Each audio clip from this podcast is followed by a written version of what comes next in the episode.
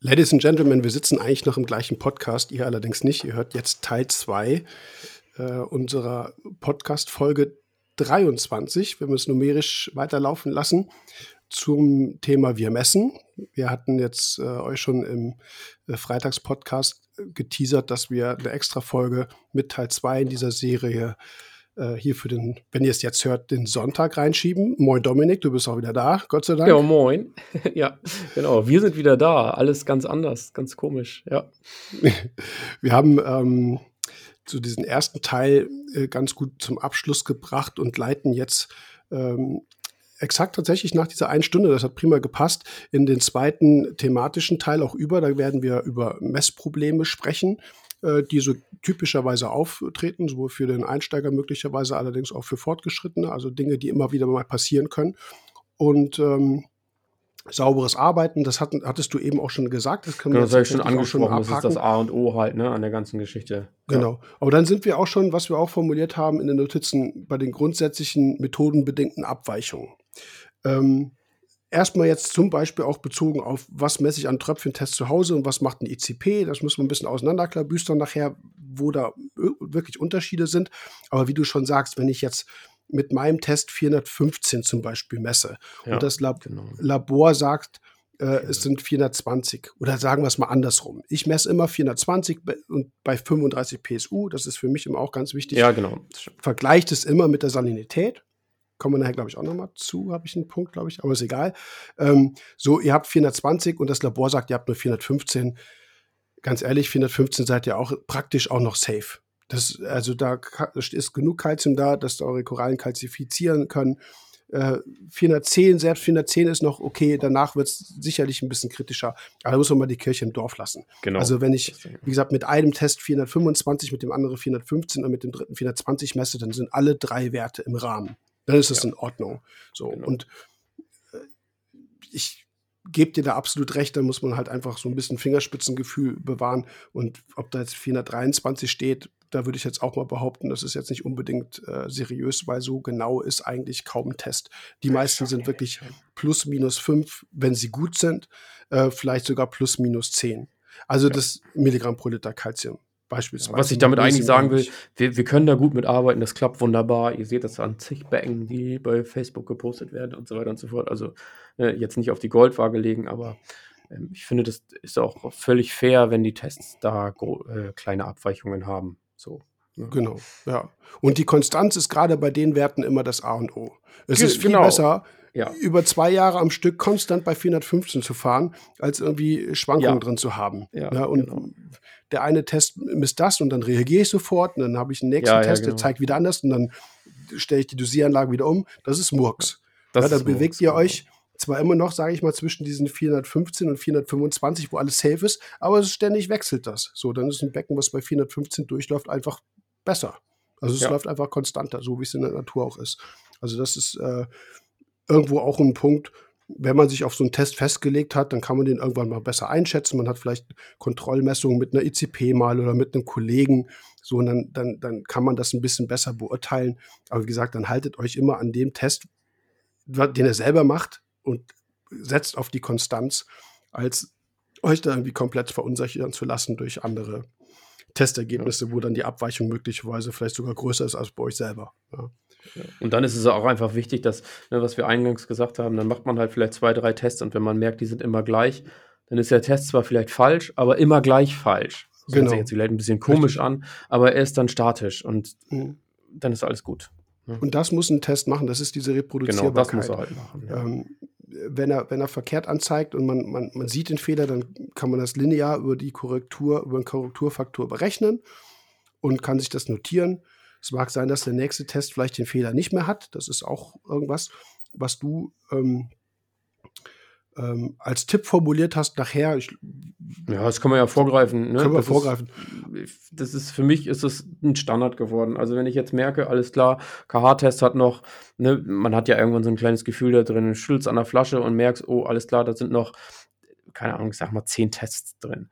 So, dann entweder habe ich schon neun da oder ich, ich bestelle mir halt ein, weil ich sage, alles klar, ich habe jetzt noch irgendwie, das wären dann ja zehn Wochen. Im Optimalfall, wenn man einmal die Woche testet.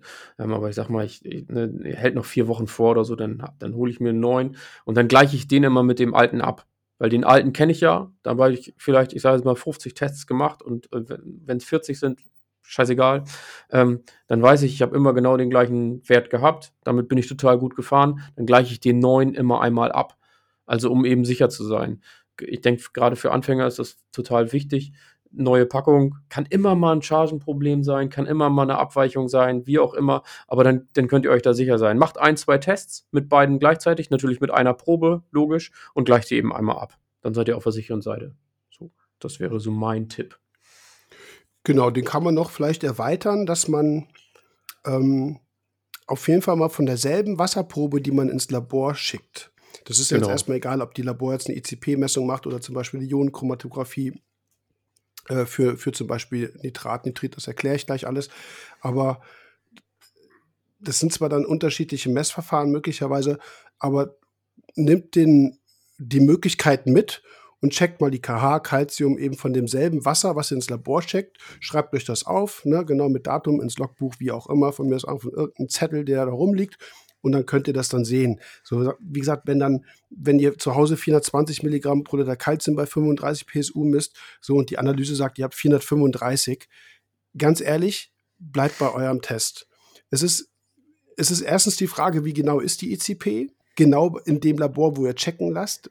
Das, da kommen wir auch nochmal drauf zu sprechen. Wie sind eigentlich die Labore untereinander zu vergleichen? Ich glaube, das hatten wir auch schon mal, aber da gehen mm, wir gleich nochmal drauf ein. Ja. Aber ähm, oder das Labor sagt, ihr habt nicht 420, sondern ihr habt 410. Ich, da, ich würde da ganz ruhig bleiben. Ich würde bei dem Messwert bleiben, den ich selber ermitteln kann, weil das ist sozusagen immer meine, meine Referenz. Es sei denn, es kommt was komisches, also das heißt, es sei denn, es kommt was komisches raus. Wenn das Labor mhm. sagt, ihr habt 360, okay, auch keine Panik bekommen, aber dann, dann solltet ihr es natürlich überprüfen.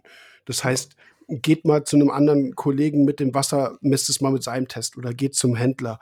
Ähm, von mir aus diskutiert es mit dem, gerne mit dem Labor, weil die machen auch mal Fehler, da stimmt halt auch vielleicht mal was nicht. Das ist zwar immer, sage ich mal, ich will jetzt nicht sagen, ein bisschen nervig. Ich betreibe auch selber kein Labor, aber ich so aus meiner Erfahrung heraus ruft dann halt natürlich jemand an und sagt so, ich messe 420, ihr 360, was stimmt denn jetzt? Ja, hm also meistens liegt der Fehler dann doch immer beim, beim Endkunden, sprich bei euch selber zu Hause. Das, äh, es kommt mal vor, dass ein Labor was Falsches mal erwischt hat, aber die Wahrscheinlichkeit ist doch geringer. Und wenn man es dann nachprüft, ist es meistens dann doch die eigene, der eigene Messwert, der nicht stimmt.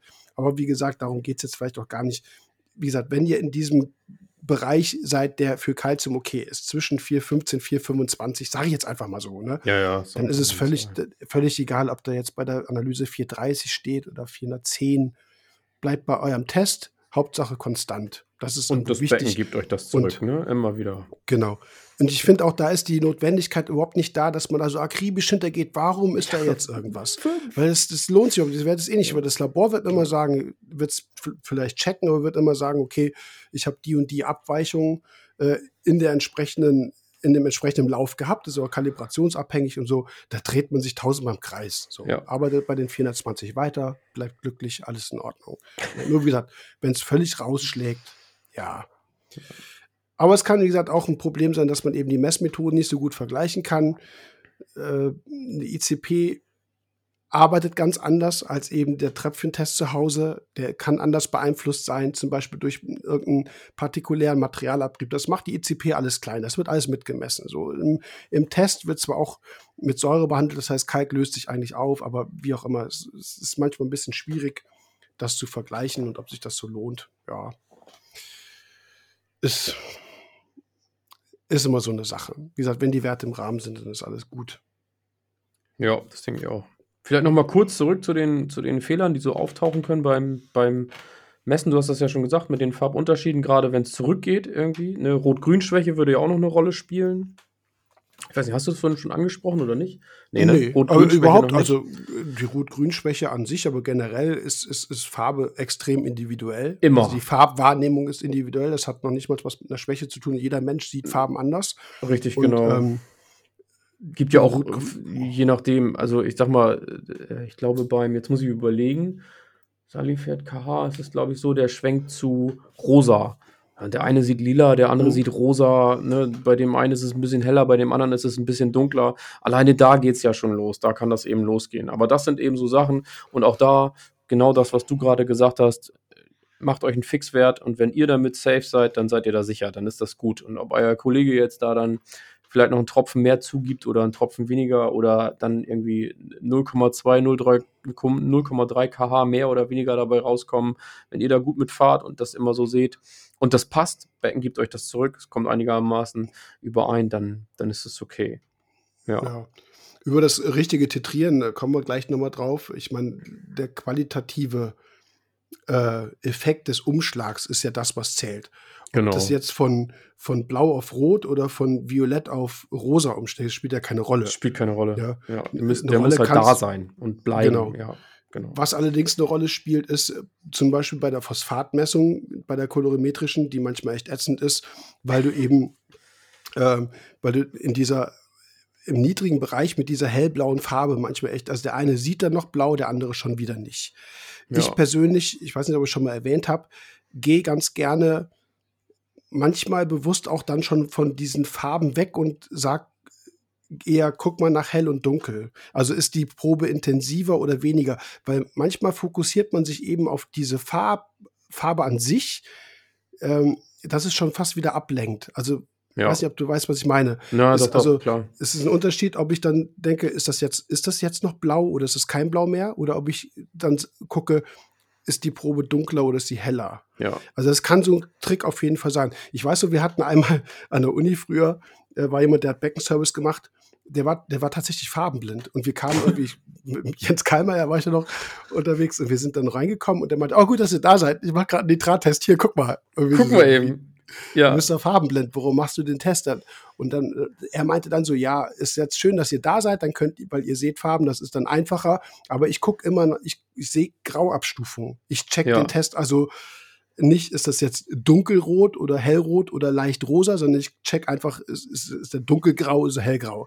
Also, ja. wie gesagt, einfach diese, die, die Helligkeit der Probe kann, kann man auch nutzen. Wenn man, wie gesagt, gerade beim, bei 0,01 Phosphat. Ja, gerade in dem unteren mehr, Bereich, ja. Genau, wenn man da nicht mehr blau sieht, dann sieht man aber vielleicht, ob die Probe noch irgendwie, wie gesagt, ein bisschen intensiver, weniger ist. Also muss man so manchmal ist Erfahrung, ja, tatsächlich, die damit Das ist äh, gerade in den unteren Bereichen im Phosphat. Ich glaube, das ist wirklich so mit das Allersensibelste. Alles andere ist äh, kalt, also Carbonathärte, Calcium, das ist, das, das ist deutlich so, aber unterer Bereich Phosphat oder auch Nitrat, ist das klar oder ist da noch ein Farbumschlag da oder nicht? Also, ne, dann wird es ja, ja, auch genau. dann wird's komisch, wo die Leute auch sagen, so, ja, muss ich jetzt was machen, muss ich nichts machen und ja, teste nochmal und guck nochmal. Äh, ich bin da ein Freund von. Ich, so, tatsächlich, jetzt Corona ist das alles scheiße, aber sonst gehe ich zu meiner Frau, sag, hier, guck du mal eben. Weil selber hat man ja, im Unterbewusstsein ist man subjektiv schon so getrimmt, dass man sich sowieso, man wünscht sich das ja zu einer gewissen Farbe hin. Ich möchte ja viel lieber ja. 0,02 Phosphat, ich zum Beispiel, völlig mhm. beknackt vielleicht so, als 0,05. Als Beispiel, sage ich jetzt ja. einfach mal so. Also meine Frau sagt mir, ja, nee, Kollege, das, also schieb mal rechts rüber da, das ist 0,05. Weil die hat da einen ganz anderen, die sieht das viel objektiver als ich. Und das ist auch oft gut. Genau. Und da ist mein ja, nächster Tipp das, halt. Nee, also sie sieht das auch subjektiv. Also das ist nicht objektiver. Also das ja, ist ja nee, immer die Frage. anders subjektiv. Also, weil ich sehe das ja auch auf die Korallen oder auf mein, mein Wunsch hinweg. Und sie sagt ja objektiv, ja, du gibst mir eine Farbskala. Was so, die Zahlen dahinter du? sind, ist scheißegal. Ah, ja, okay. ne? Du gibst mir eine Farbskala also und das betrachte ich. Ohne Wertung. Ich, Genau, ohne Wertung. Ja, ist, ja. ja. ich weiß, was du ne, meinst. Ne, die, die, genau. die, hat da ja keinen anderen Hintergrundgedanken dabei. So. Also, ja. die hat das schon gecheckt, dass das Aquarium schön ist und so, aber die mhm. kann, jetzt mit dem Phosphatwerk nichts anfangen. So. Genau. Das Basissystem beispielsweise dosiere ich ja auch ähm, nach dem Schwellenwert 0,02 Milligramm pro Liter.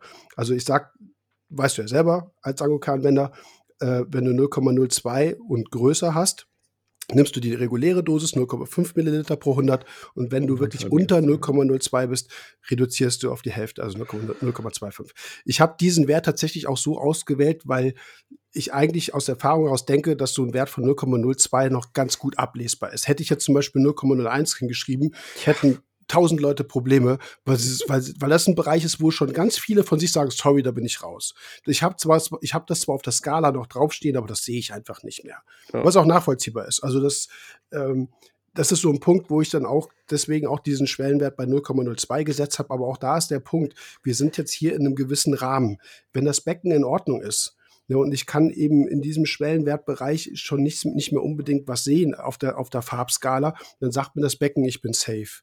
Ja, dann kann ja. man mal eine Komplexdosierung machen, oder kann man überhaupt mal eine Phosphatdosierung machen und das praktisch überprüfen, weil das ist, wie wir es auch eingangs schon gesagt haben, natürlich dann der wichtige Punkt. Aber ob man jetzt 0,01, ob der eine das jetzt noch sehen kann und der andere schon nicht und dann sagt, es ist nicht nachweisbar, spielt eigentlich fast keine, keine große Rolle mehr nee. irgendwo tatsächlich.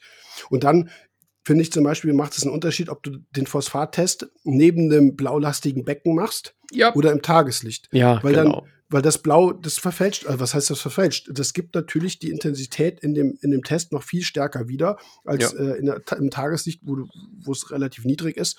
Und äh, wenn du die, dieselbe Probe dann von zwei Leuten an diesen zwei Standorten ablesen lässt, kommen zwei verschiedene Ergebnisse zustande. Absolut. Also die ja. Lichtbedingung ist da wahnsinnig wichtig. Du hast ja schon gesagt, du hast früher immer unterm, unterm Herd, ne, bei der Beleuchtung von der Abzugshaube, glaube ich, gemessen. Ja, genau. Ja. ja. Das war halt in der Küche, immer. da stand kein Becken, nichts in der Nähe, was irgendwie Lichtbedingungen ändern könnte. Und dann hast du immer die gleichen Lichtbedingungen. Ne? Immer auf, genau. dem gleichen, auf der gleichen Platte ja, immer unter den gleichen Bedingungen zwar ganz ja, gut. Das ist, das ist immer wichtig, grundsätzlich. Mhm. So, Was wenn heutzutage hm? gibt es ja noch hier Spinner Cubes zum Beispiel, diese kleinen Magnetrührer, die haben auch immer eine LED dran. Das ist auch eigentlich ziemlich gut. So, da kann man das auch ja. immer ganz gut dran ja. ablesen. Habt ihr auch mal eine fixe Lichtquelle, ist auch ganz schön.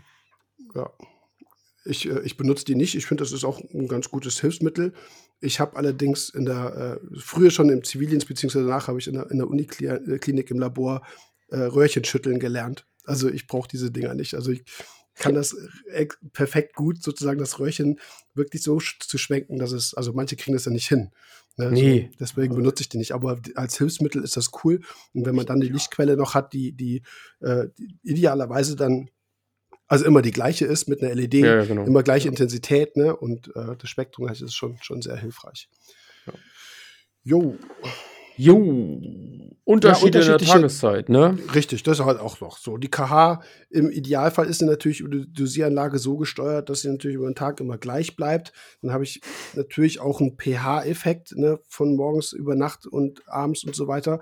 Ähm, da macht Sinn, auch wirklich zur gleichen Tageszeit zu messen. Sonst, äh, ja, also man kann natürlich zum Beispiel pH-Wert, natürlich ist es natürlich interessant zu sehen, was messe ich morgens und was ich abends, aber das muss man natürlich dann auch so verstehen, dass es eben zwei Messwerte sind, die von der Tageszeit und von der Beleuchtungsdauer und so weiter beeinflusst sind. Das ist, das ist ja der Punkt. Aber ähm, ich würde auch empfehlen, plus minus zwei Stunden irgendwie immer schön Samstagnachmittag oder so, das macht Sinn. Dann ja. hat man da auch die Routine drin. Genau. Streiten ja, sich die Geister, ob Samstag oder Sonntag. Ja. ja. Ich würde auch einen Wochenendtag hast empfehlen. Ne, sonst oder hast du so einen Montagsbecken, das will ja keiner. Ja, genau, stimmt. ja. Ich habe jetzt hier noch zugeschrieben, korrektes Titrieren, hat mir eben schon angesprochen. Und du sagtest, okay, es spielt vielleicht nicht unbedingt die große Rolle. In der Uni kriegst du das natürlich eingebläut, äh, was auch wichtig ist. Man titriert, also Titration ist das, was wir bei der Kalziummessung, bei der KH-Messung machen. Also wir geben tröpfchenweise zu und gucken, ob ein gewisser Umschlag irgendwann kommt. Ähm, man titriert immer, bis der Farbumschlag sich nicht mehr verändert. Und das ist dann durchaus möglicherweise ein Fehler, ich sage jetzt mal von plus minus 10, 15 Milligramm pro Liter Calcium oder von 0,2, 0,3 Grad DKH, ob ich zu dem Moment teste, wo ich sehe, jetzt schlägt die Farbe um, oder ob ich nochmal ein, zwei, vielleicht sogar drei Tropfen weitergehe und sehe, okay, es verändert sich immer noch minimal die Probe. Vielleicht wird das rosa nochmal ein bisschen heller. Aber genau das ist der Punkt. Dieses noch mal ein bisschen heller werden ist de facto äh, ein Messbereich, den ich eigentlich bei der Titration erfassen äh, muss. Praktisch, sage ich mal, gebe ich dir recht, ob ich jetzt 6,8 oder 6,9 habe oder 7,1, 7,2 kH. Ist praktisch wurscht, ja. Aber wenn du es richtig machen willst, titrierst du tatsächlich bis immer zum bis Ende. zum Ende. Ja, das ist wirklich keine Frage. Ja. Und viele sehe ich dann auch so, Entschuldigung, die machen das dann eben halt so, ja, schlägt um und dann ja, bin fertig und dann wird abgelesen. Mhm. Ja, wenns Becken läuft, alles gut, aber wenn man es ja. genau haben will, dann darf man sich das war auch eigentlich beschweren, eher so der, andere also, Leute was anderes messen, das meine ich. Genau, wo ich vorhin halt drauf hinaus wollte, ist eigentlich eher der Tropfen danach. So, also das ist das, das ist das, was ich so bei dem einen oder anderen mal festgestellt habe. Die waren fertig und haben noch einen Tropfen nachgesetzt oder so einen halben, je nachdem, wie, wie fein man da dosieren kann, ähm, kam halt nicht viel bei raus. Ne? Also natürlich, wenn ihr da drei Tropfen nachsetzt und merkt, das funktioniert nicht, das, da bin ich dann auch raus. Ne? Da würde ich dann auch sagen, dann müsst ihr mhm. noch mal gucken, was da läuft. Aber Genau, wenn das jetzt 0,02 kH, 0,03 ist, dann. Ja. Aber Farbumschlag muss da sein, keine Frage. Sonst ähm, seid ihr da weit weg vom richtigen Ergebnis. Ja. Abschließend in das, obwohl, ja, wir erweitern das Kapitel gleich noch ein bisschen auf Spezialfälle, zum Beispiel Salinität, dann die Nitratmessung und so. Aber jetzt haben wir hier in diesem allgemeinen Bereich noch stehen, was wir auch schon mal, glaube ich, irgendwo besprochen hatten in der Folge, äh, die, die Abweichung bei ICP-Werten, wenn du dieselbe Probe in verschiedene Labore schickst. Das ist halt immer ein bisschen mühselig. Und da hatten wir, glaube ich, schon mal irgendwo gesagt, dass es halt sehr unterschiedlich ist, wie die Labore ihre Geräte fahren bzw. auch kalibrieren. Weil wir haben immer die Herausforderung, einen hohen Natriumgehalt von, von 11 Gramm pro Liter äh, gleichzeitig zu bestimmen mit einem Spurmetall wie Mangan, wo dann steht 0,5 Mikrogramm pro Liter. Also das sind ja entsprechend riesige Konzentrationsunterschiede. Das eine Labor kalibriert, sage ich jetzt mal, eher in Richtung der Makroelemente, das andere kalibriert vielleicht eher ein bisschen auf die Mikroelemente.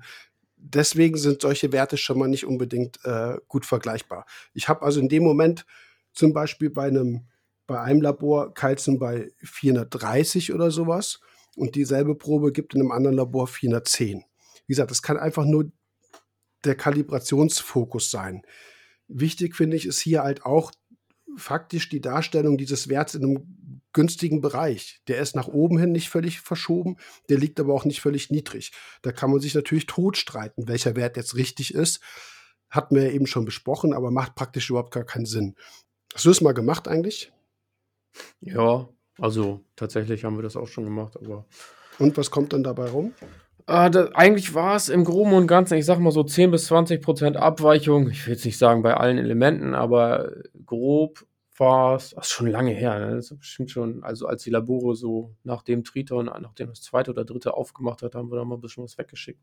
Ähm, das war das Einzige, was, was ähm, wirklich bemerkbar war, war Phosphat. Und da waren wir so ein bisschen erschrocken damals, ähm, weil das halt in dem einen Labor war es ich sage jetzt mal 0,03, in dem anderen war es halt 0,06. Also da war es faktisch halt einfach doppelt so viel. Ja, mhm. heutzutage würde ich sagen, ja, partikulär irgendwas dabei gewesen. Ne, würde ich mir jetzt keinen Kopf mehr drüber machen. So. Ja, aber es ist ja. äh, auch ein Bereich, wo ich jetzt mal sage, der ist für uns praktisch, ähm, es ist ein Unterschied, ja. Also, ja. ob ich 0,03 oder 0,06 habe, würde ich jetzt auch wiederum sagen, ist, ist die Frage, ob man es am Becken sieht. Aber es ist auf jeden Fall von den Werten für uns natürlich irgendwo immens. Ja, natürlich. Gebe, das gebe ich zu. Verhältnismäßig. So, wenn, das, mhm. wenn das eine Labor jetzt zum Beispiel bei Zink drei müssten, das andere sechs Mikrogramm pro Liter. Ja. Ist auch das Doppelte. Ja. Du sitzt dann da, ja, ja, ne? ja, also es kommt immer auf den Wert ein bisschen drauf an.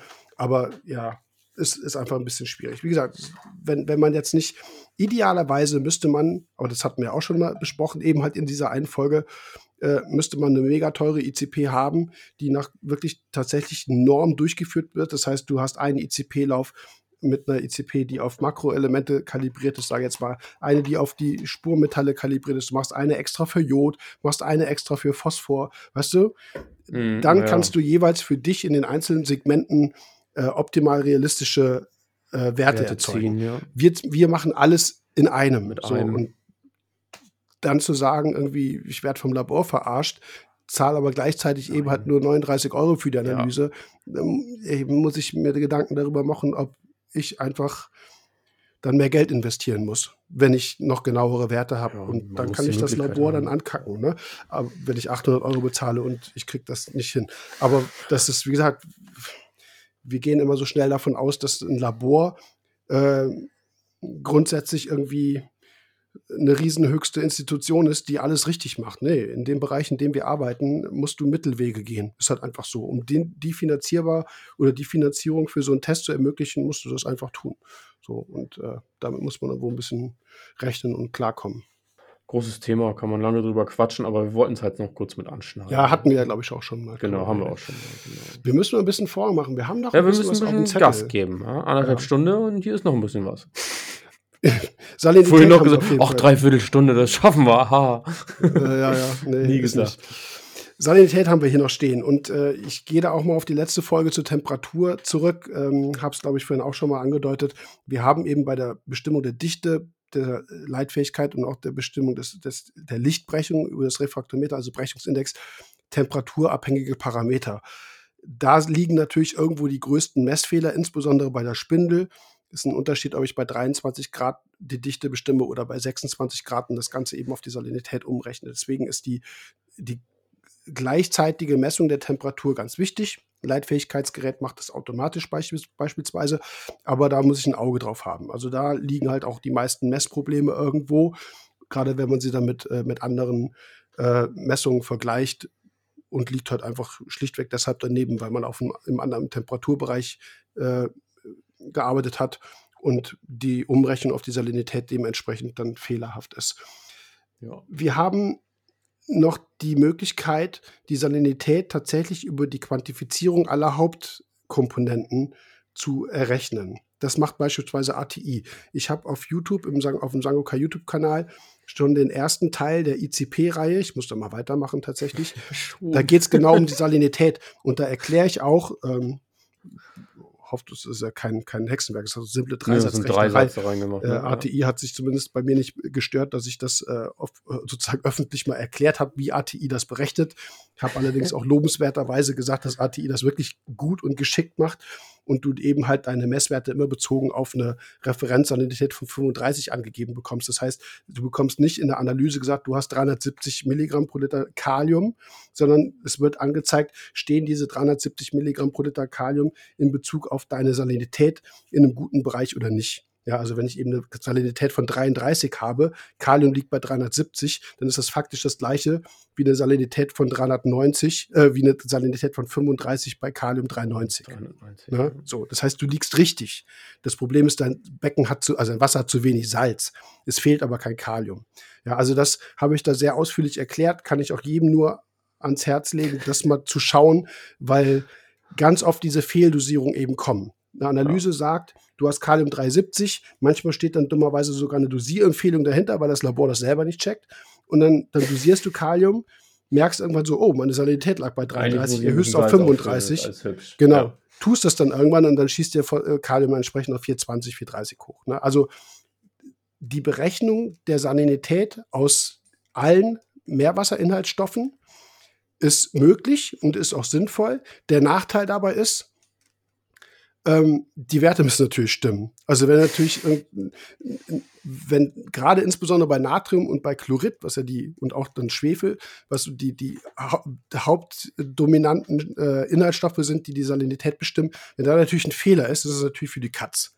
Also das ist natürlich die einzige Anforderung, die da sein muss, muss dass die Werte vom Labor richtig äh, äh, gemessen sind mit Erfahrung bei ECP-Auswertung kann man das ein bisschen relativieren. Wenn sozusagen alle Werte auf 35 PSU stimmen und nur zum Beispiel Natrium oder Chlorid schießt irgendwie nach unten weg und, das, und ATI würde dann zum Beispiel sagen, du hast eine Salinität von 33, dann kann ich an allen anderen Werten sehen, okay, ne, vielleicht ist die Chloridmessung nicht ganz in Ordnung gewesen. Vielleicht fehlen da 200 Milligramm pro Liter zum Beispiel. Ne, also, aber gut, wie gesagt, das wäre auch noch eine Möglichkeit, wie sie ATI zum Beispiel macht. Ich weiß nicht, ob andere Labore das mittlerweile auch machen, aber ist auf jeden Fall eine geschickte Methode. Ist aber aufwendig, weil ich brauche eine ICP und ich brauche noch eine Ionenchromatographie, wo ich Chlorid und Bromid und Fluorid und sowas mitbestimme. Ähm, eine reine ICP kann das tatsächlich gar nicht, weil ich nicht alle Hauptkomponenten wie zum Beispiel Chlorid oder Bromid erfassen kann. Ja. Habe ich das vergessen? Nee, ich glaube, das haben wir im letzten Quatsch, im letzten gar nicht. Nee, genau, das hast du in dem Video ja, genau, da hast du es ja ausführlich erklärt. Da kann man ja, ja kann man sich quasi vorsetzen, das ist so ein Lehrvideo, ne? Kann man ja quasi mitmachen. Ja. Ja. Zu, vielleicht für Einsteiger noch die Frage, vor allem eine Einsteigerfrage. Was ist denn jetzt am besten? Nehme ich jetzt eine Spindel, nehme ich einen Refraktometer oder nehme ich Leitfähig Leitfähigkeitsmesser? Ne? Ja. Ähm, das, das ist eine Kostenfrage tatsächlich. Funktionieren tun sie alle, wenn die, wenn die Messmethodik hochwertig ist.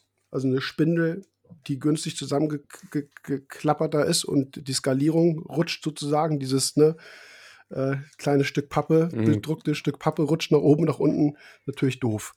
Ähm, die Spindel wäre die günstigste Variante, gefolgt vom Refraktometer und wiederum gefolgt vom Leitfähigkeitsmessgerät, wo du da schon ein bisschen was hinlegen musst. Vielleicht hast du eben halt auch das Ganze an einem Computersystem dran mit einer, mit einer Leitfähigkeitssonde. Ähm, ich persönlich messe mit einem Refraktometer tatsächlich am, am liebsten. Ähm, was man natürlich auch kalibrieren muss. Äh, Leitfähigkeitsmessgerät wird in der Regel einmal kalibriert und muss nicht unbedingt groß nachkalibriert werden. Kommt auch ein bisschen auf das Gerät drauf an. Äh, viele Labore haben einen WTW zum Beispiel, das kostet mal lockere 800, 900 Euro oder sogar 1000 Euro.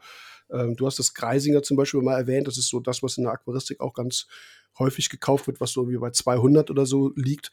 Aber ich vergleiche das jetzt mal mit einer Spindel, die mich sonst irgendwie 30 Euro oder so kostet ja. ne? oder 40. Also ja. ist immer eine Frage der, der, ja, der Anschaffungskosten. Ja, Spindel kostet ja meist das Doppelte, ne? weil einmal setzt man sich rauf und ist im Arsch.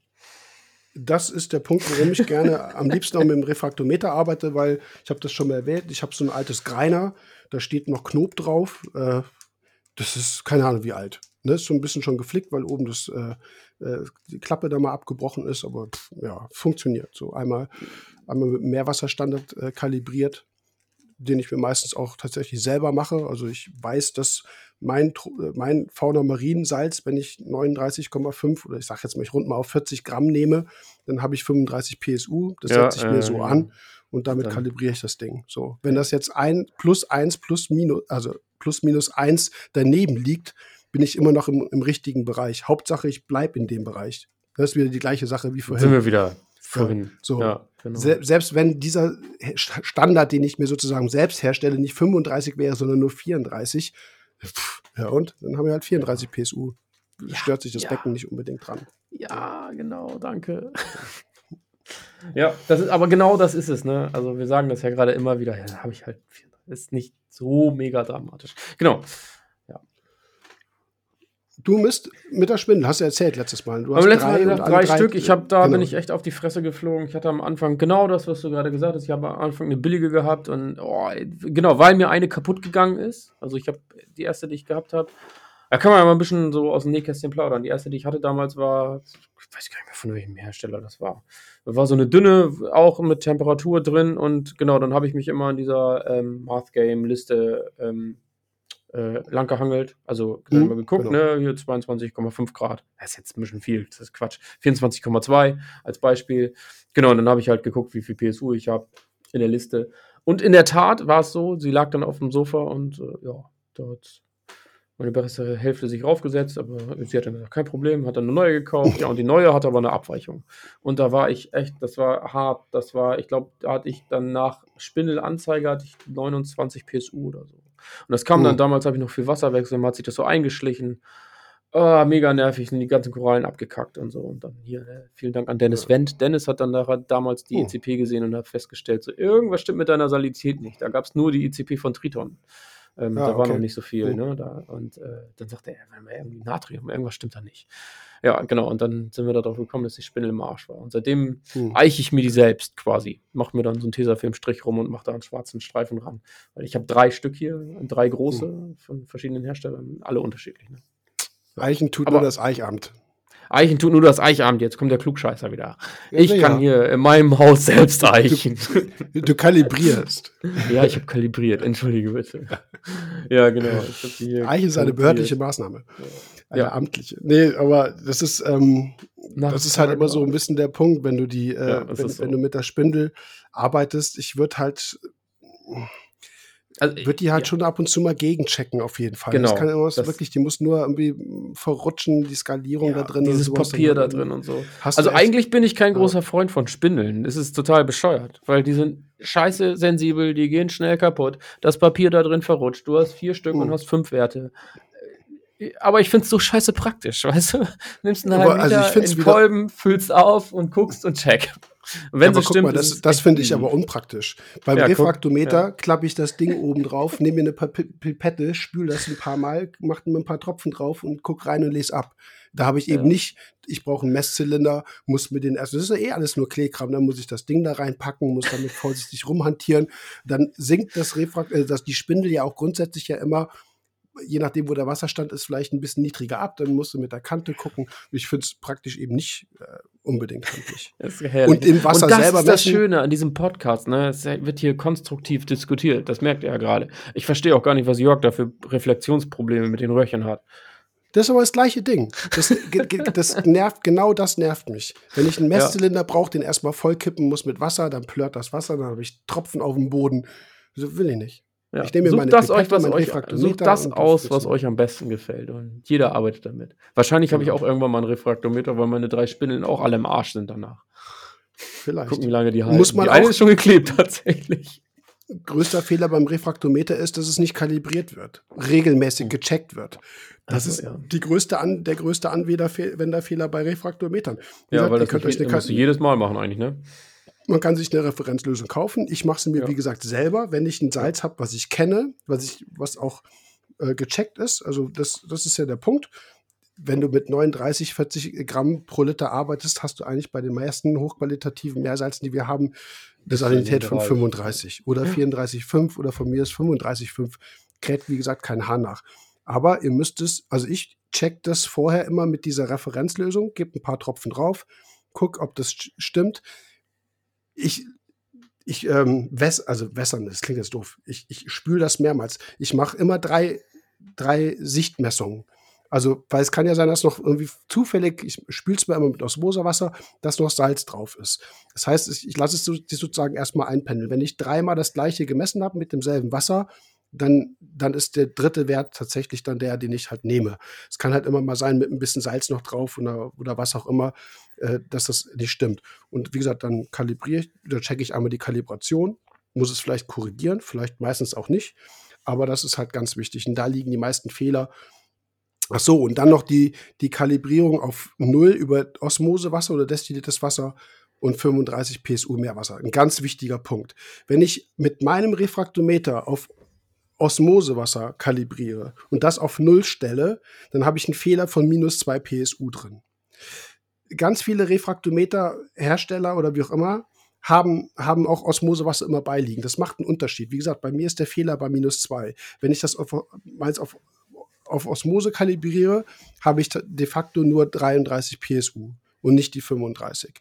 Also bei mir ist es ein Riesenfehler. Man kalibriert immer auf den Bereich, in dem man misst. Und das ist halt nur mal 35 PSU Meerwasser. Das heißt, ich kalibriere hm. das auch mit Meerwasser und nicht mit Osmosewasser. Ich will kein Süßwasser messen. Ja. Das ist das gleiche wie mit der pH-Messung. Ich kalibriere auf den alkalischen Bereich, den wir, den wir bestimmen. Das heißt neutral 7 und dann 9 zum Beispiel. Und eben nicht im sauren Bereich. Weil ich will nicht im sauren Bereich messen. Ich will, dass mein Wert eben halt im, äh, im alkalischen Bereich stimmt. Ja, also das ist halt auch so ein ganz wichtiger Punkt, wo Refraktometermessungen verkehrt sein können, weil mit dem falschen Kalibriermedium gearbeitet wird.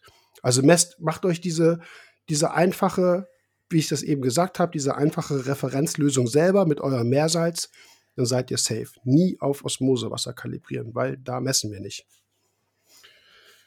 Ja, gut, dass wir da nochmal so drauf eingegangen ja, sind. Ja, viel mehr haben wir nicht, ja, haben wir nicht stehen, aber genau. Nee, aber passt ja auch, weil so. das hätten wir, gut, aber ich finde, das ergibt sich mit den Folgen. Ne? Wir haben ja die eine Folge gehabt, wo wir gesagt haben, so Betriebsblindheit hätte da gut reingepasst. So. Mhm. Ähm, weiß ich gar nicht, ob wir das da noch kurz erwähnt haben, aber passt, ist doch super. Ja. Ja. So, jetzt haben wir noch Nitritnitratmessung hier stehen und vor allem auch der Vergleich zur Ionenchromatographie-Messung im Labor. Da will ich gleich nämlich kurz erklären, was was Chromatographie überhaupt ist. Was wir wissen müssen, ist, dass der kolorimetrische Nitrattest, den wir zu Hause benutzen, nicht Nitrat misst, sondern der misst Nitrit. Mit einem der Reagenzien reduziere ich das Nitrat, was in der Probe ist, zu Nitrit. Und das Nitrit, was in der Probe ist, entwickelt mit dem Reagenz, was ich zugebe, einen sogenannten Azufarbstoff. Das ist diese gelblich-rötliche Farbe, die wir in den meisten Nitrattests ja haben. Es gibt auch verschiedene Methoden, aber das ist eigentlich die häufigste. Ähm, gemessen wird also immer Nitrit. Da steht natürlich Nitrat drauf, weil es umgerechnet wurde sofort schon natürlich, dass ich Nitrat äh, dann als Ausgangswert habe, aber de facto wird Nitrit gemessen. Wenn also Nitrit schon in der Probe drin ist, habe ich natürlich einen Fehler, weil das spielt mit rein. Du weißt das, viele andere wissen das mittlerweile auch, aber es ist ein ganz gängiges Problem, gerade beim Beckenstart. Wir haben von mir aus bei 0,1, 0,2, vielleicht 0,5 Milligramm pro Liter Nitrit im Wasser, dann schlägt mir der Nitrattest auf 30, 40, 50 aus. Das siehst du dann ganz oft beim Beckenstart. So, wo, wo kommen meine 50 Milligramm pro Liter Nitrat her? Nee, du hast keine 50 Milligramm pro Liter Nitrat. Du hast wahrscheinlich gar kein Nitrat, aber du hast gerade 0,3 Milligramm pro Liter oder 0,5 Milligramm pro Liter Nitrit. Einige Hersteller, wie Tropical Marine beispielsweise, geben mittlerweile eine Korrekturtabelle mit an und geben an, bei einem bestimmten Nitritgehalt in diesem Kombitest, was ich auch für sinnvoll halte, äh, interpretierst du dein Nitratgehalt entsprechend anders. Ja, also misst 20 Milligramm Nitrat, gleichzeitig misst du 0,1 oder 0,2 Milligramm pro Liter Nitrit und dann steht dann in der Tabelle, okay, du hast, du kannst dann dein Nitratgehalt von den 20 gemessen kannst du auf 5, sage ich jetzt mal, korrigieren. Ich habe das jetzt nicht im Kopf, ich sage das jetzt einfach mhm. mal so. Ne? Aber das ist ganz wichtig. Die Problematik haben wir grundsätzlich zu Hause. Einige Labore arbeiten mit einer Ionenchromatographie und trennen in der Probe Nitrit und Nitrat voneinander und bestimmen es jeweils separat. Das heißt, die Messung im Labor, die Nitratmessung ist nitritunabhängig. Das ist natürlich ein großer Vorteil. Was ist Chromatographie? Es ist ein Trennverfahren, wo ich zum Beispiel bei einer wässrigen Probe, die ich habe, wo ich die Inhaltsstoffe mit einer sogenannten stationären Phase in Kontakt bringe. Und die Stoffe in dem Wasser reagieren mit dieser stationären Phase unterschiedlich. Das eine wird stärker gebunden oder wird aufgehalten, das andere interagiert sozusagen gar nicht und bleibt in der flüssigen Phase sozusagen drin und läuft gleich durch. Man hat also zum Beispiel so eine Säule. Es gibt auch Papierchromatographie, das, was man in der Schule oft macht mit der Tinte, die man dann in die verschiedenen Farben auftrennt. Das ist aber genau das Gleiche. Die unterschiedlichen Farben sozusagen haben unterschiedliche Eigenschaften und interagieren mit dem, mit dem Chromatografiepapier anders. Das eine die eine Farbe bewegt sich also schneller, die andere langsamer und deswegen trennt man es auf. Und genau das Gleiche passiert mit Nitrit und Nitrat.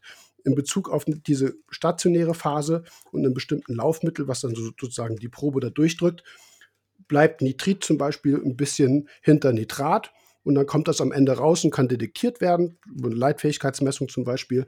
Und damit habe ich diese Messung äh, nitritunabhängig gemacht. Das ist natürlich entsprechend aufwendig, wird im Labor so gemacht da kann man dann sicher sein, dass tatsächlich Nitrit und äh, dass Nitrat äh, nicht durch Nitrit beeinflusst ist. Also das ist ein Unterschied, wie gesagt, zwischen diesen beiden Messverfahren, ob ich es zu Hause mache oder im Labor. Ähm, der Nachteil so ein bisschen ist, dass, die, dass diese Auftrennung natürlich Zeit braucht. Und ich will keinem Labor irgendwas unterstellen, aber ich kann mir vorstellen, dass es ab und zu mal notwendig sein wird, auch im Labor Nitrat kolorimetrisch zu bestimmen, einfach weil man den Probenumfang sonst nicht hinkriegt. Und dann hast du natürlich das gleiche Problem. Das heißt, wenn du Nitrit im Wasser hast, dann wird im Labor, wie bei dir zu Hause, Nitrat ausschlagen, obwohl es eigentlich de facto nicht Nitrat ist, sondern Nitrit. Kann, wie gesagt, mal vorkommen. Ähm, also, ich hoffe nicht, aber es wäre eine Möglichkeit. Aber idealerweise, wenn ein Labor sagt, es misst mit der Ionenchromatographie Nitrat, dann äh, ist völlig ja. egal, wo Nitrit ist, weil das in dem Moment mit Nitrit nichts mehr zu tun hat. Das ist beides voneinander sozusagen räumlich getrennt worden und unterschiedlich gemessen worden. Deswegen, ja, das vielleicht nochmal so zur Erklärung, was eben halt auch ganz wichtig ist zu, bei der Interpretation der Tests, je nach Messverfahren. Das wird sich, aber ich finde auch gerade dieses Nitrit-Nitrat hat sich so langsam in der Community auch schon so ein bisschen festgebissen. Ich meine, wir wiederholen das hier jetzt auch schon, glaube ich, im Podcast zum zweiten Mal. Video stickstofffrei haben wir angefangen. Bei YouTube das auch schon mal erklärt, da sind wir auch schon drauf eingegangen. Genau, ich glaube, das ähm, tut ja, auch immer das ist, gut. Das ja, und ich kommuniziere ne? das auch seit Jahren, viele anderen auch, also das ist nichts ja. Neues. Ähm, ja. Früher war, muss ich zugeben, war mir das auch gar nicht so bewusst. Äh, ich habe immer mit Macherei Nagel gemessen und da steht es auch in der Anleitung drin ähm, dass, dass Nitrit verfälscht. Es gibt eben dann halt auch die Möglichkeit, Nitrit zu eliminieren, was du dann auch aus wissenschaftlicher Sicht oder in der, im, im, praktischen Laborbetrieb machen kannst und machen musst. Das ist allerdings nichts für den äh, nichts für zu Hause. Äh, aber da, da steht das drin. Ich habe mir noch nie so Gedanken drüber gemacht, aber es kam immer wieder häufiger. Äh, möglicherweise auch dadurch beeinflusst, dass wir früher mit Nitrit nicht allzu viele Probleme hatten, weil wir Rieselfilter hatten, Becken voller Lebendgestein hatten. Also vielleicht hatten wir tatsächlich früher doch deutlich mehr Nitrifikationsoberfläche, sodass einfach die Nitrifikationsaktivität dafür gesorgt hat, dass wir kein Nitrit hatten. Ja. Jetzt haben wir eben möglicherweise ein bisschen mehr. Praktisch ist egal. Also ob ich, wenn ich, wenn ich dauerhaft 0,1, 0,2 Milligramm Nitrit im Wasser habe, Nitrit kann von Korallen genauso aufgenommen werden. Das ist nur ein optisches Problem. Giftig ist es in dem Bereich so oder so nicht. Also im Meerwasser eh nicht. Äh, Im Süßwasser ist es wieder vielleicht ein bisschen was anderes, aber es nervt einfach nur bei der Nitritmessung, äh, bei der Nitratbestimmung. Aber wenn ich dauerhaft 0,2 Milligramm pro Liter Nitrit im Wasser habe, dann ist es praktisch völlig wurscht. Manche Leute stören sich daran und wollen es unbedingt weghaben, aber es ist auf jeden Fall häufiger mittlerweile, weil wir eben bewusst weniger Dekorationsmaterial einsetzen, weniger Nitrifikationsaktivität haben wollen, weil wir eben nicht das schlechter verwertbare Nitrat im Wasser haben wollen, sondern eben bewusst Ammonium respektive vielleicht auch Nitrit. Und so ist es so geschichtlich ein bisschen gekommen, dass wir heute viel mehr mit diesem Nitritfall bei der Nitratmessung zu tun haben als früher, äh, wo wir dann auch in der Beratung gesagt haben, Nitrit brauchst du irgendwie, weiß ich nicht, brauchst du nicht. Ne? Vielleicht die ersten zwei Wochen mal und äh, dann ist das Thema erledigt. Mittlerweile würde ich definitiv immer zum Kombi-Test raten und äh, wenn, wenn plötzlich Nitrat irgendwie auf 20, 30 ist, direkt Nitrit checken und gucken, ob das eben halt der, der Hintergrund ist. Ansonsten, ja, wie gesagt, das, da habe ich meine Beratung hingehend auch geändert, dass ich eben die Kombitests mittlerweile als Standard, sage ich jetzt mal, ansehe. Ja. Hast du dazu noch was zu ergänzen? Nee, das ist, also, das war ja sehr ausführlich. Ich denke, ich glaube, das ist auch, ja. das kommt schon ganz gut an. Also jetzt so mit der räumlichen Trennung und so nochmal. Das passt schon. Phosphat. Das ist das letzte Ding, was wir jetzt noch stehen haben. Weil wir da steht auch noch. mehr oder weniger das gleiche Problem haben wie mit, äh, mit der kolorimetrischen Nitrattestung zu Hause und dem ICP-Wert, äh, sorry, dem IC-Wert. Eine ICP kann kein Nitrat messen, ganz wichtig. Also was heißt wichtig? Ja, vielleicht auch wieder Klugscheiße, aber viele Leute sagen, ich, in meiner ICP ist Nitrat da und da das ist nicht ICP, das misst die Ionenchromatographie. Das ist zwar im gleichen Protokoll, hat aber mit der ICP nichts. ICP kann nur Elemente messen, also in dem Fall den Stickstoff. Für uns ist das jetzt bei Phosphat tatsächlich relevant, weil wir in der ICP eben auch nur Phosphor, also nur, wir bestimmen den Phosphoranteil, also das P im PO4. Das ist das, was die ICP misst. Genauso würde sie Stickstoff messen oder Kohlenstoff. Also das kann sie jetzt nicht, aber ist egal. Weißt, was ich meine. Ähm, bei der Phosphatmessung, die wir zu Hause machen, bestimmen wir kolorimetrisch immer sogenanntes reaktives anorganisches Phosphat. Das, was tatsächlich auch, sage ich jetzt mal, am pflanzenverfügbarsten ist. Ich kann allerdings genauso auch organisch gebundenes Phosphat noch haben aus nicht komplett mineralisierten Abbauprodukten, Zellresten, was auch immer, also Fischfutter und so weiter. Ähm, das würde ich mit der Messung zu Hause nicht so hinbekommen. Es sei denn, man macht diesen, zum Beispiel diesen Hitzeaufschluss, das kann man tun. Äh, man kann sozusagen die Probe ankochen und dadurch zerfällt auch organisch ein Anteil vom organischen gebundenen Phosphat zu reaktiven Phosphat.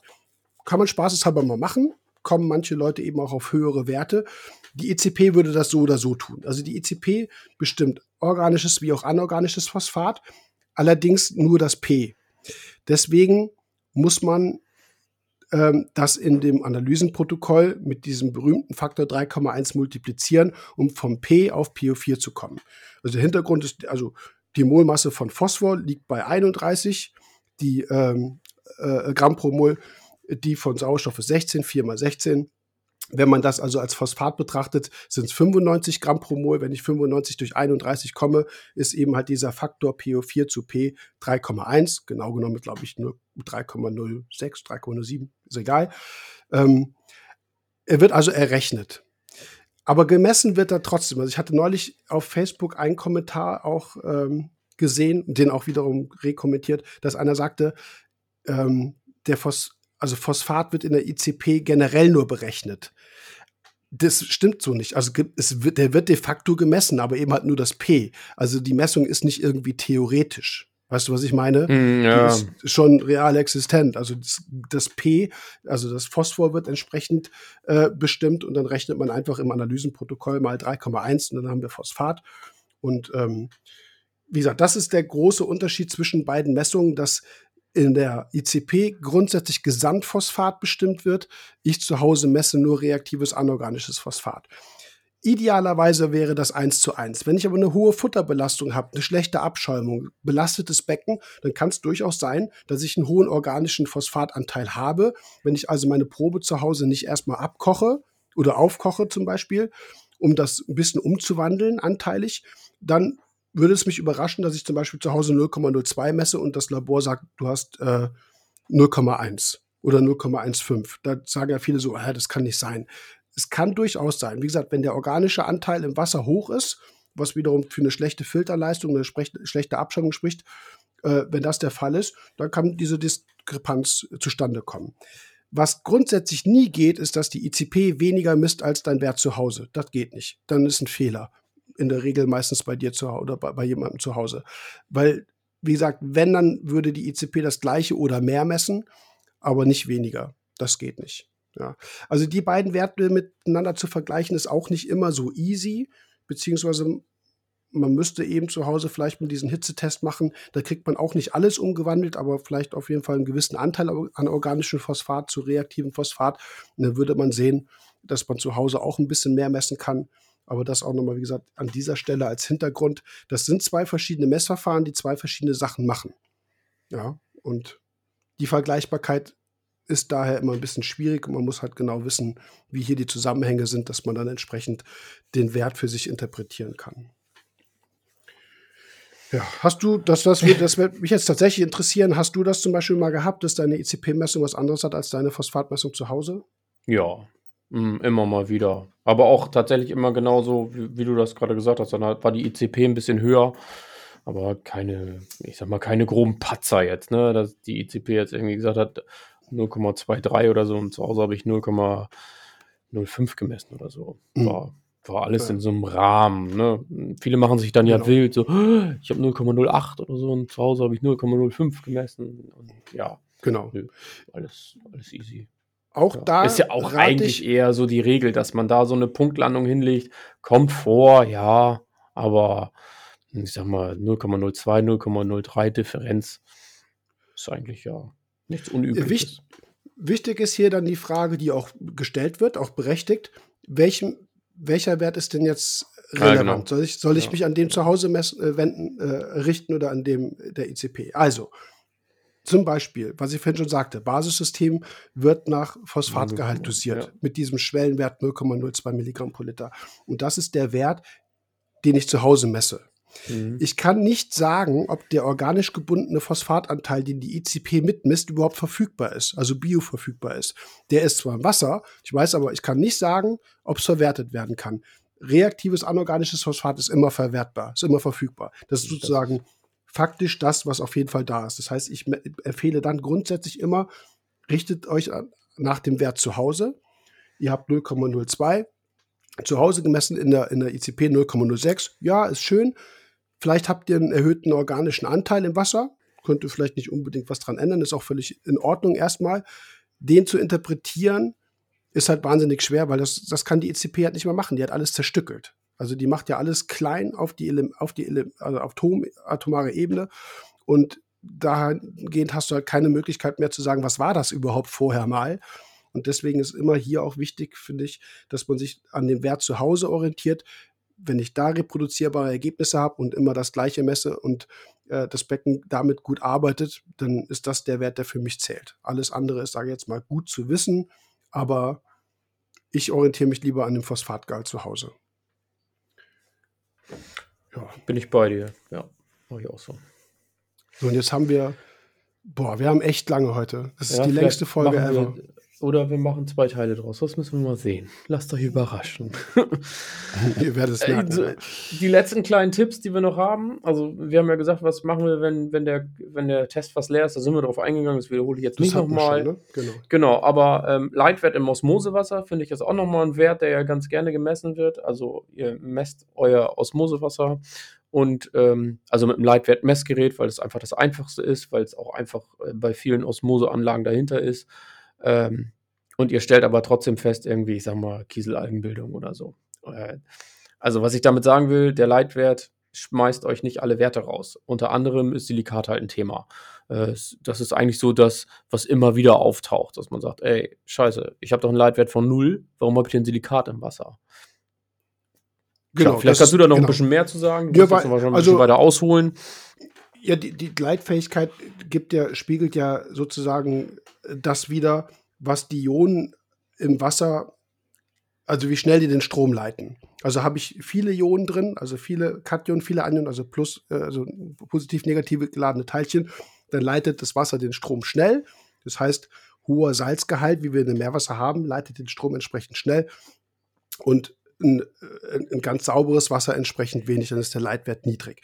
Jetzt kommt es immer nur ein bisschen drauf an, also unterschiedliche Substanzen oder Ionen haben unterschiedliche Eigenschaften, wie sie eben darauf eintragen. Silikat ist da jetzt nicht der, nicht der Burner. Und in dem Bereich, wo wir Silikat im Wasser normalerweise haben, spielt das, wird das nicht wiedergegeben werden können in der Leitfähigkeit. Also das ist das, was du sagtest, dass es oft eben zu diesem, zu dieser Diskrepanz oder zu dieser Überraschung kommt. Ähm, ich habe trotzdem Silikat im Wasser, aber äh, Leitfähigkeit schlägt nicht aus, ja, weil es äh, einfach nicht so starken Einfluss auf die Leitfähigkeit einfach hat in dem Bereich. Und hier finde ich auch immer wichtig, das hatten wir auch schon ein paar Mal, dass ich empfehle, checkt das wirklich im Leitungswasser. Also checkt, checkt mal, was eure Ausgangswerte sind. Annitrat, an Phosphat. Carbonathärte ist ein wichtiger Punkt, also generell Wasserhärte für zum Beispiel Osmoseanlagen, auch was die Haltbarkeit der Membran und die Verkalkung der Membran angeht aber Silikat auch. Wenn ich weiß, dass ich einen hohen Nitrat, hohen Phosphat, hohen Silikat im Ausgangswasser habe, ist die Wahrscheinlichkeit sehr groß, dass was durchkommt. Ja, also so effizient sind einfach unsere Aufbereitungsmöglichkeiten nicht. Und dann ist dann immer diese Frage, ja, ich verlasse mich jetzt darauf, was irgendeine Osmosemessung angegeben hat. Vielleicht funktioniert der Test im Osmosewasser nicht so gut. Also deswegen ist mein Tipp grundsätzlich immer, wenn ich weiß, ich habe zwei Milligramm Silikat im Ausgangswasser, dann kommt da definitiv was durch. Da brauche ich Harz ohne Ende und ich brauche eine richtig gute Osmoseanlage. Das, ne? Also, da finde ich immer so. Glaube ich auch schon mal angesprochen. Das ja, haben wir. Das, das, das wir. alte Thema ja. mit Peter Gilbers, der hat mir damals irgendwie empfohlen, ich weiß gar nicht, er hat gesagt, ja, ja, bei dem Ausgangswert äh, 9 Liter Harz fast vom Glauben abgefallen, ne? Weil jede handelsübliche äh, ja, damals, die, die, die, da ist ein halbes, halber Liter hinter. So, ne? Also, das war's. So, ne? Ja. Und genau, jetzt kriegt man die großen Kartuschen, wo ein Liter drin ist. Hm. Ja, ich, ich habe tatsächlich, mittlerweile habe ich da neun Liter hinter, ne? Also einmal sechs, einmal ja. drei. So alte Kartin Anni-Behälter. Genau, aber jetzt weiß ich ja auch. Und, und ich habe einen Tröpfchentest, Silikat, ne? Ja, so klar, ich check das zwar auch einmal mit dem Leitwert, aber dann messe ich halt immer regelmäßig, unregelmäßig nochmal Silikat und gucke halt, ne? So, why not? Das schadet. Also was, wo die Leitfähigkeit halt wirklich schnell ausschlägt, ist, wenn du im Leitungswasser, du hast, überall ist Natrium zum Beispiel drin, ne? Oder mm, ja, genau. drin und so weiter. Das ist das, was du, was du so, was hauptbestimmt ist für die Leitfähigkeit, wo du dann auch äh, sehen kannst, okay, jetzt ist die Aufbereitung durch, ich muss mal Membran erneuern oder was auch immer oder die Harze ja. erneuern. Wenn, wenn, wenn das eben steigt, dann sind das aber, wie gesagt, diese allgemeinen Hauptinhaltsstoffe. Ähm, wenn ich ein, wenn ich jetzt, keine Ahnung, zwischen, zwischen drei und fünf oder sieben Mikrosiemens in der Leitfähigkeit äh, noch habe, ne? Also, dann ist auch immer die Frage, wie genau ist die eigentlich? Das sind ja diese Inline-Dinger, ähm, die da manchmal zwischen sind. Also, die sind jetzt auch nicht so mega genau wie jetzt ein tatsächliches äh, Hochleistungsleitfähigkeitsmessgerät. Ne? Das kommt ja auch noch damit zu.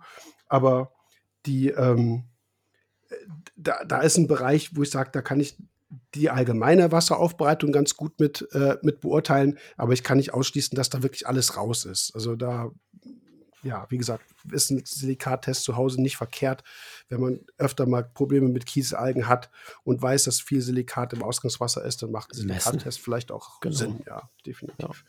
Genau. Last but so, not least. Der allerletzte Punkt. Den hatte ich auch hingeschrieben, weil es mir oft ausfällt. Ich, das ist jetzt ein, äh, das bezieht sich auf die ATI-Osmose-Analysen. Und ähm, ich habe da jetzt mit ATI nicht drüber gesprochen, aber ich gehe mal davon aus, dass die die Osmoseprobe tatsächlich durch die ICP jagen und äh, keine nicht durch einen Ionenchromatographen. Das kann ich mir nicht vorstellen. Was auf jeden Fall im Analysenprotokoll auch beim Osmosewasser auftritt, ist eben die Rubrik Nitrat. Ähm, und da steht dann nicht nachweisbar. Ich glaube, das ist halt einfach ein äh, Übermittlungsproblem oder ein Protokollproblem, dass dieser Wert einfach da steht und da muss wohl offensichtlich irgendwie auch ein Eintrag sein, also in dem Falle nicht nachweisbar. Ich habe das ganz oft, dass Leute sagen, oh, ich habe mein Osmosewasser checken lassen, ich habe kein Nitrat drin.